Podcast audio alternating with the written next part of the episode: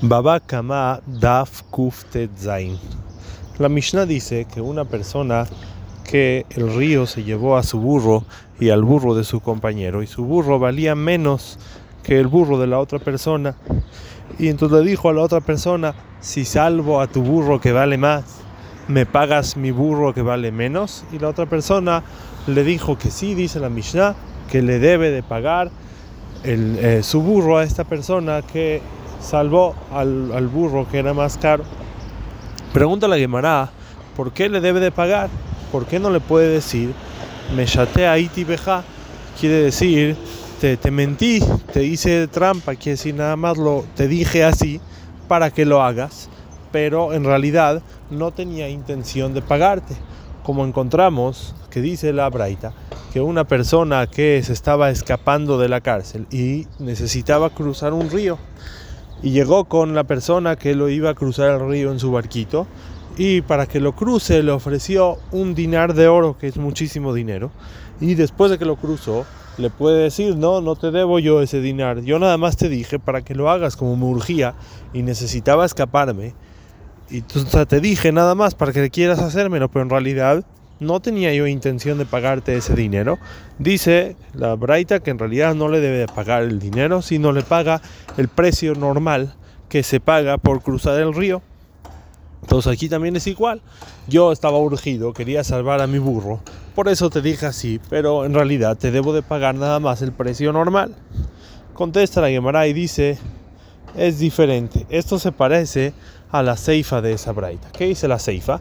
¿Qué pasa si le dijo te doy el dinar y se lo dio en su mano, el dinar de oro a la hora de cruzar el río, ahí ya no se puede arrepentir, ya no le puede decir me chatea ahí tibeja. Pregunta a Gemara, ¿por qué no? ¿Qué diferencia hay? Quiere decir, ¿qué diferencia hay? Si es que se lo dio en la mano o no se lo dio en la mano. Contesta la Gemara, la diferencia es que esta persona del barquito, él trabajaba en pescar y ahora por, el tiempo que te llevó a ti, a, la persona que se estaba escapando para cruzar el río, él perdió trabajo de, sus, de su pesca. Y entonces él no nada más te está cobrando el, lo que vale cruzar, sino te está cobrando también el dinero que estoy perdiendo. Quiere decir, yo acepté perder mi, mi dinero que podría haber ganado porque me ofreciste más dinero, pero si no, no. Y entonces en ese caso sí le debe de pagar el dinero completo que le ofreció. Así también la Mishnah. Esta persona perdió a su burro porque le ofreciste más dinero, pero si él hubiera sabido que no le ibas a pagar tanto, no hubiera perdido a su burro. Entonces, como él está perdiendo más dinero de lo que es el trabajo normal, entonces por eso le debes de pagar y eso va a depender de lo que explicamos ayer, según el Rosh, según el Tosfot ¿Por qué es diferente este caso? Quiere decir, en el caso que estoy perdiendo por ti, le debe de pagar más dinero. La pregunta es, ¿cómo puede ser que él le puede decir, me chatea iti beja? Ya, yo ya quedé contigo un precio, cerramos el trato, quedamos. Entonces, ¿qué quiere decir eso que viene y le dice, no, yo no, no tenía intención de pagarte esto, te voy a pagar menos? No, no lo puedes hacer, ya quedamos el precio ya, ya te obligaste a pagarme esta cantidad, ¿por qué ahora me puedes decir que no me lo vas a pagar? Entonces explícanos Rishonim que aquí es diferente. Aquí, ¿por qué le puedes decir me chatea iti beja? Porque de por sí tú tienes una obligación, tú tienes una mitzvah de la Torah de regresar mi pérdida, o en el caso de la persona que se estaba escapando, tú tienes la obligación de ayudarme a escapar. Hay la mitzvah de Pidión Shebuim, hay la mitzvah de ayudar a salvar a la gente que están en la cárcel de los Goim. Entonces aquí tú tienes la obligación de salvarme y en realidad no te debería de haber pagado nada. Y por eso yo te puedo decir que nada más lo hice para que me salves, pero como de por sí es tu obligación salvarme, no te debo de pagar nada. Nada más te debo de pagar como lo que se cobra normalmente ¿Por qué? Porque era lo que yo estaría dispuesto a pagar.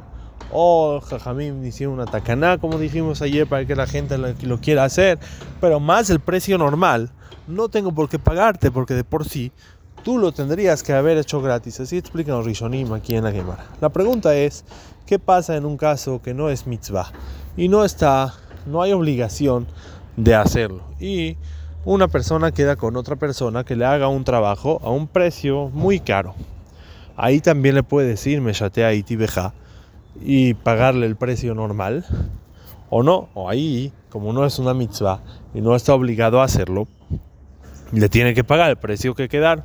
Entonces, según los Rishonim que explicaron que el motivo de la Gemara es porque es una mitzvah y es una obligación hacerlo, entonces nada más en ese caso, pero en un caso que no hay mitzvah, entonces no le puede decir Meshatea Itibeja. Pero los Rishonim quieren decir por otra cosa. Hay una alajá que se llama Ona.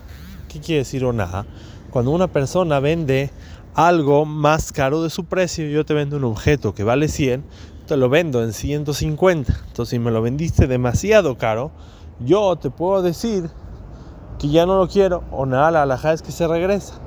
Tú, yo te regreso el objeto y tú me regresas mi dinero y yo siempre me puedo arrepentir de la transacción.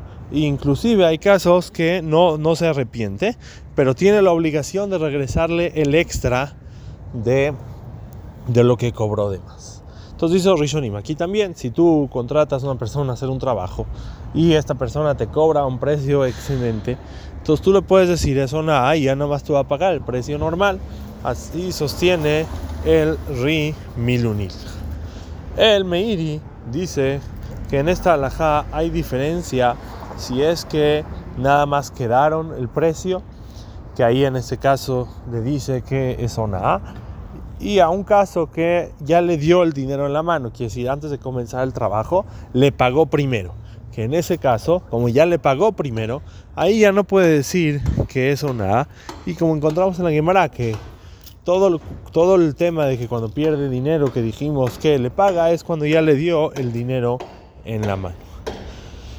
Y el Ramá lo trae el Shitame Kubetset, él sostiene que no hay una o nada es nada más en utensilios, en, objetos que tienen un precio en el mercado, pero el trabajo no es un objeto, el trabajo es yo decido cuánto quiero trabajar. Yo no tengo la obligación de trabajar, yo no soy un objeto, yo no soy nada. Sino tú quieres que yo te haga un trabajo, entonces yo decido el precio. Y ese precio es el precio real de mi trabajo ah, pero en el mercado hay gente que lo hace más barato. No importa, eso, eso no quiere decir que es el precio de, la cosa, sino cada quien decide por cuánto él está dispuesto a trabajar y entonces no existe ona en trabajo. Así sostiene el Rama. En realidad, esto es Mahloket Rishonim, el Rambam en Alajot Mejirá, Perek Yud Gimal, él sostiene que no que en Kablanut, quiere decir cuando una persona contrata a un trabajador para hacer un trabajo, ahí sí hay una, como vimos la opinión de el Rim Milunil. Entonces sale que hay discusión en Rishonim si es que hay ona en trabajos o no, pero Meshatea y Tibeja nada más se puede decir en un caso que es mitzvah hacerlo, es obligación hacerlo, pero si no, no existe y no se puede decir Meshatea y Tibeja.